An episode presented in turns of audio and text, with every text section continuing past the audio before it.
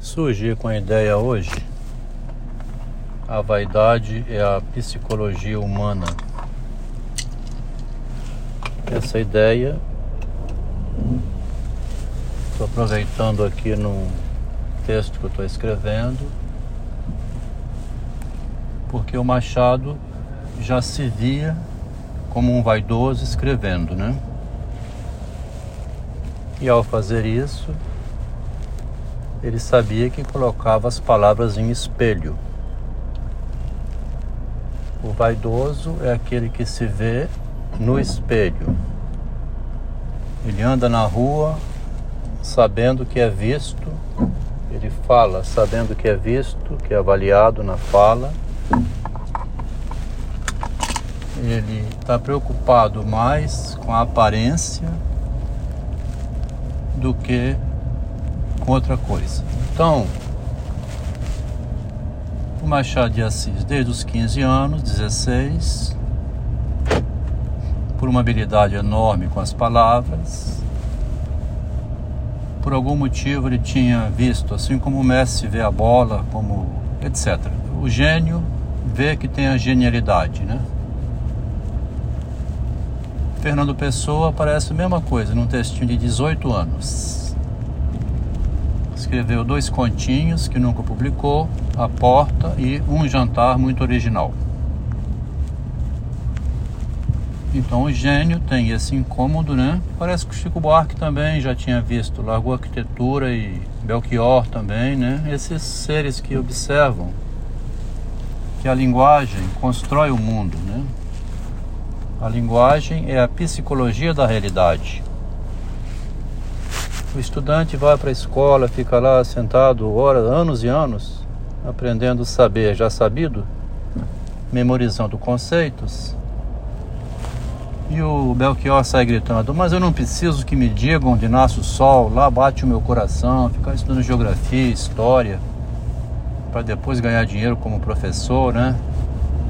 É uma vida que ele, como questionador, pulou fora e foi fazer música. Então tem o artista, né? Tem o genial da palavra que percebe que a palavra movimenta a realidade. A palavra é o Fiat Lux e a mulher é o ser humano mais vaidoso que existe entre os demais animais falantes, né? Tem umas que até põem assim um dedinho assim, pega pra mim. Aí o, alguém que escuta vai atende, né? Porque ela fala com a voz melosa, com o dedinho, o biquinho, levanta a pontinha do sapato. Tá vestidinha com aquela coisa toda, né? Então ela tem um poder sobre a realidade que basta ela dizer que o mundo acontece. Morei com uma vaidosa assim, uma engenheira, que vivia no impasse perturbador, né? Aqui vou chamar de perturbador. Impasse perturbador, porque tinha uma genialidade impressionante na inteligência, nos desenhos, nas palavras, em mobilizar a realidade com os pedidos e as ordens, né? Por que também faz isso a mulher?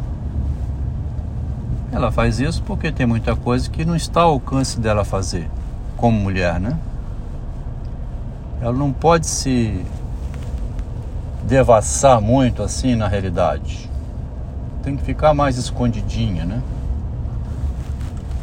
E o Machado de Assis foi um gênio da palavra que percebeu então isso que eu estou dizendo, que funciona na cabeça de uma mulher desde os seis anos de idade. Ela não precisa ter passado por nenhuma crise. Ela manda o irmãozinho dela buscar as coisas. O menino é, tem que atender o que ela quer. Ela, é, ela, ela, constrói a realidade com as palavras. Né? É a rainhazinha aos 5 anos de idade. Uma bolsinha, imita a mamãe, é, bota os dois, as dois bracinhos, as duas mãozinhas na cintura, né? Quando quer mostrar que vai reprimir. Então, a educação humana é formar a menina dessa maneira e o menino do outro modo. Assim foi feita a realidade humana e ela continua assim até os dias de hoje. Não sabemos como vai ser para o futuro. Surgiu aqui um novo pensador, justamente por ter morado com uma mulher que tinha no exibicionismo, na vaidade, na habilidade com as palavras, na arte com o dizer, ao mesmo tempo que um gênio contido, do outro lado, um gênio que obtinha para ela o que o marido ia fazendo em função dela. É a musa, né? Como a gente viu no Saramago. Uma senhora de três casamentos, a mulher de Saramago, passou por um médico, largou ele para trás com o filho e tudo, foi embora, casou-se com um escritor, porque ela devia querer publicar livros, e depois com, é, com Saramago. É possível. Bom, aí vamos deixar aqui. Agora, voltando então. Se a vaidade é a psicologia humana, também comporta dizer que há um conjunto de dados sigilosos quando é um casal e que na ruptura, depende como acontece, é possível que aquele material sigiloso que foi a fonte de mudança de um homem, venha a ser exposto para mostrar como é que surge um pensador, um acontecimento, né? Um acontecimento que refunda o homem. Ele é relançado a partir dali. Ele carrega a história anterior, como diz o Descartes, mas ele é refundado a partir dali. A gente está estudando e vai continuar amanhã, quinta-feira, dia 4 de maio, às 20 horas, bem meticulosamente as meditações 5 e 6 do Descartes. E eu estou para dizer aqui assim, aquilo ali é mais uma psicologia do que uma filosofia. Ali tem o que ele chama de o pensamento, como é que chama? É, o sentir é um pensamento, Sentir é um modo de pensar. É uma novidade para mim isso. E quem fala isso é o Freud em Impulsões e suas vicissitudes. O sentir, os sentimentos do corpo inscrevem na mente lembranças do que sentiu.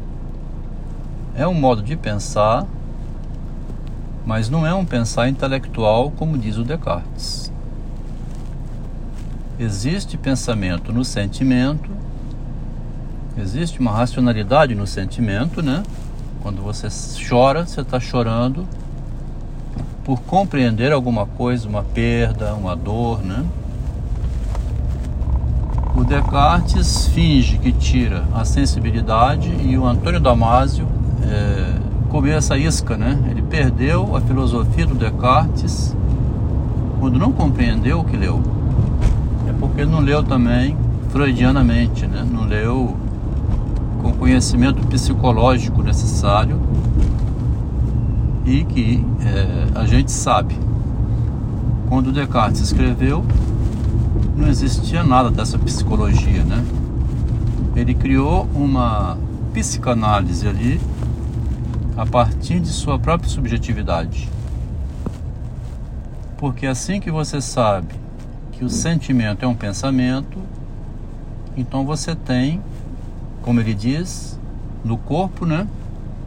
Vários modos diferentes de sentir o pensar. Pelo olhar, pelo tato, pelo gosto, pelo cheiro, pelo amor, pelos sentimentos, pelas perdas. Você tem muitos modos distintos de sentimento que resultam em modos distintos de pensar de acordo com esse sentimento. E esses modos distintos de pensar que vêm a partir do sentimento interfere com o que ele diz, como ele chama, o entendimento. Que a razão pura, purificada do entendimento, removeria o engano vindo do pensar. Ele menciona o veneno ali. Existe o alimento, ele diz, né? E o corpo sabe o sabor do alimento é para viver, é a vontade de comer. A nutrição é importante, né? Mas aí o veneno vai diluído na comida, que se torna saborosa, e o corpo não sabe que está é, ingerindo o suicídio. Porque a razão intelectual que sabe o que é comida e a necessidade de comer, independentemente dos sentimentos, ela não consegue separar aquele sentimento da comida, do sabor, onde está o veneno e onde não está o veneno. É possível dizer aqui assim, a palavra venenosa, né, lá de Shakespeare, o ébona, assim como a palavra venenosa de Maria Rita para cima de Correia, é também um engano, já não mais a partir do sentir, mas tem um sentimento narcísico aí, né, da vaidade, elogio, né? Se você elogia uma pessoa, não é sabor nenhum, vai ser somente é, o sentimento do provocado pelo elogio, né? Sentimento de orgulho, né? Satisfação. Então, é um modo de pensar. A única coisa que provém do corpo nesse modo de pensar é a alegria, né? A alegria é também um sentimento e é também um pensamento, então. Por meio de elogio, você consegue fazer a pessoa. Se o elogio é um provoca uma alegria e a alegria é um sentimento que é um pensamento, a pessoa é mobilizada a partir do elogio. Enganosamente, ela trabalha de Uber. Então, há um enorme de uma psicologia escondida no raciocínio do Descartes, que está por conta da frase que foi pensada hoje aqui assim: a vaidade é uma psicologia humana. Porque está em jogo ali a pessoa do Descartes, o, o narcisismo dele, né, o narcisismo pensante, o eu pensante, né? A minha imagem pensante. Ele não quer perder o corpo dele. Houve um acontecimento simultâneo ao Descartes, que era o acontecimento da condenação do Galileu como foi o acontecimento da condenação do Sócrates, que fez o Platão se tornar o homem que publicou a vida de Sócrates. Tinha um acontecimento paralelo ao Descartes, que era a condenação a um homem que era simplesmente um cientista, né? Ele foi condenado à prisão doméstica, a ficar em silêncio, não falar, o corpo pensante, né? Se existe uma matéria pensante, que o Descartes diz que existe nele, né? Uma matéria pensante que é a ideia na mente, né? Toda a capacidade humana de formular hipóteses, de criar novidades. Assim como disse aqui no início, né? No artista, né? Belchior, Chico Buarque, eles percebem que o mundo é Fiat Lux. A palavra faz a realidade. O Descartes sacou que tinha uma manipulação da realidade a partir da fé católica, proibindo um homem de pensar. Ele não estava criando nenhum obstáculo para a existência da reunião da religião, não. Ele não era um um calvinista, né? ele não era um homem contrário à ideia de Deus. Era um, era um físico que descobriu uma novidade científica. Por que, que a religião queria impedir isso? Porque se fosse uma religião inimiga, se sentisse ameaçada, né?